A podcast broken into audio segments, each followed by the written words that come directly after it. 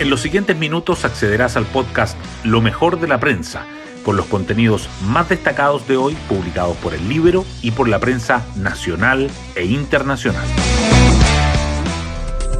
Buenos días, soy Magdalena Olea y hoy martes 12 de diciembre les contamos que quedan solo cinco días para el plebiscito constitucional y las distintas opciones juegan sus últimas cartas.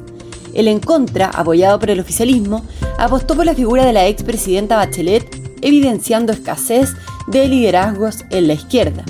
En cuanto a su rol en la campaña, el analista Pepe Out señaló en el Libero, creo que fue un error, no mueve para nada la aguja, creo que Bachelet se metió en un avispero, tal vez hubo hasta pérdida de puntos en lugar de ganancias.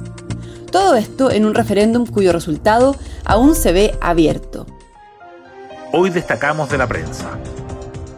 El gobierno ingresa medidas para mitigar los efectos del fallo GES, pero ni las ISAPRES ni los parlamentarios quedan conformes. La propuesta que adelanta el reajuste de precios de los planes permitiría absorber menos de la mitad de la caída de los ingresos por la sentencia, según las aseguradoras. Además, los diputados criticaron que se haga a través del proyecto de reajuste del sector público. La Comisión de Hacienda de la Cámara acordó pedir al Ejecutivo que elimine ese artículo. En tanto, hoy inicia la discusión de la ley corta de ISAPRES en la Comisión de Salud del Senado. El rol de Bachelet en la campaña del plebiscito abre especulaciones sobre su proyección presidencial. Solo este fin de semana, la expresidenta apareció en la franja electoral del En Contra y dio dos extensas entrevistas en medios de comunicación. Sus dichos fueron criticados por la derecha y figuras de centro como su exministra Jimena Rincón y respaldados por la izquierda. Pero más allá de este debate, Bachelet apareció una vez más como líder indiscutible de un oficialismo carente de nombres que le pueden hacer contrapeso. El exministro y exalcalde de Santiago, Jaime Rabinet, afirma que votará a favor porque el proyecto del Consejo mejora la Constitución de 2005, que gran parte de quienes están por el en contra, recuerda, insultaban y ninguneaban y hoy día resulta que la encuentran buena, dijo. Agrega que el texto cierra un capítulo que ya lleva casi 10 años y genera certezas para la inversión que permitirán recuperar la senda del crecimiento y agrega que Boric y toda la izquierda quieren seguir el opio de una asamblea. El presidente del Senado, Juan Antonio Coloma, se reunió con ministros de Interior y SECPRES para repasar el avance de la agenda de seguridad acordada por el Ejecutivo y el Congreso en abril, en la conversación, sinceraron que los tiempos legislativos no dan para despachar todos los proyectos que están pendientes. La baja de temperaturas máximas favorece el combate de incendios forestales en la zona centro-sur.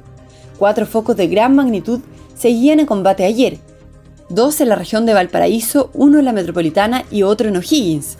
El fuego ha dejado una persona fallecida en Limache y ocho lesionados, además de quemar más de 3.700 hectáreas y afectar a 13 viviendas. En el pacto fiscal Hacienda envía borrador a los partidos y retoma el diálogo con las pymes. El texto entregado por el Ejecutivo incluye seis pilares para recaudar 2,7% del PIB y detalla nuevas medidas, como las revisiones periódicas del gasto público o el uso del registro de beneficiarios finales de empresas para sancionar el uso de información privilegiada. Sigue los cambios en el Mineduc en medio de la crisis de enseñanza pública. La semana pasada salieron de sus cargos los jefes de gabinete del ministro Nicolás Cataldo y de la subsecretaria Alejandra Arratia.